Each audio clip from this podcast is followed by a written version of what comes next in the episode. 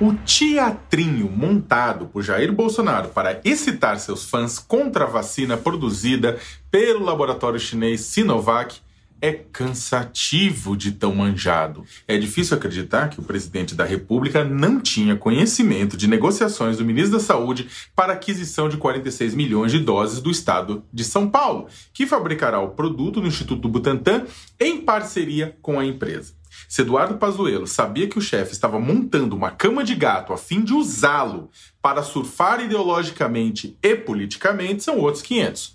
Afinal, Bolsonaro, que falou de traição ao responder no Twitter a um fã sobre o anúncio do ministro, já demonstrou que coloca a lealdade aos seus assessores abaixo da autopreservação de si mesmo e de seus filhos. Mesmo um assessor como Pazuello, que sempre passou pano para o negacionismo do, do, do presidente da República.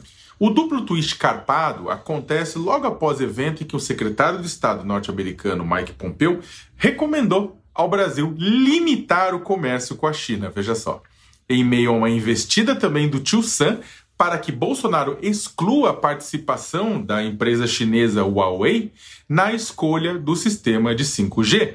E na reta final da campanha eleitoral dos Estados Unidos, quando Donald Trump, o atual presidente, precisa reforçar que conta com aliados em sua disputa contra o gigante asiático, que por um acaso é nosso maior parceiro comercial a China, não os Estados Unidos.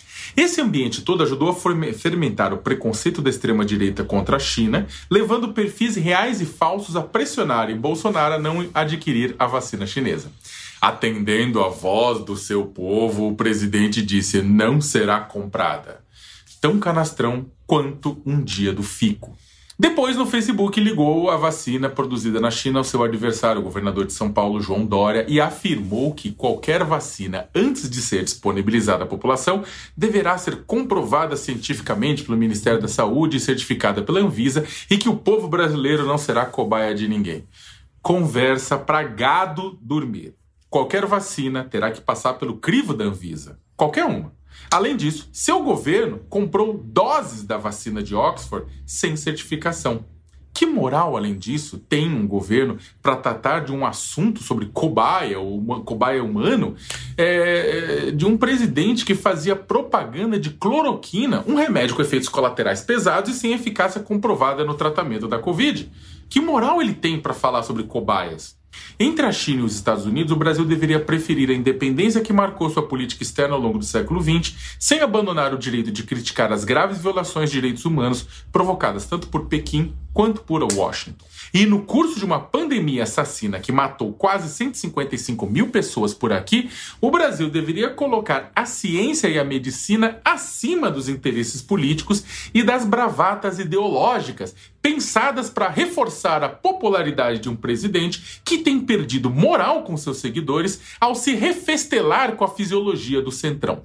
Mas, neste momento, a lógica vale pouco tanto quanto a vida neste país. Ah, mais uma coisa, diante da excitação pela nova Golden Shower, fãs que se queixaram da indicação de Cássio Marques ao Supremo Tribunal Federal devem até ter esquecido que ele está sendo sabatinado pelo Senado nesta quarta-feira.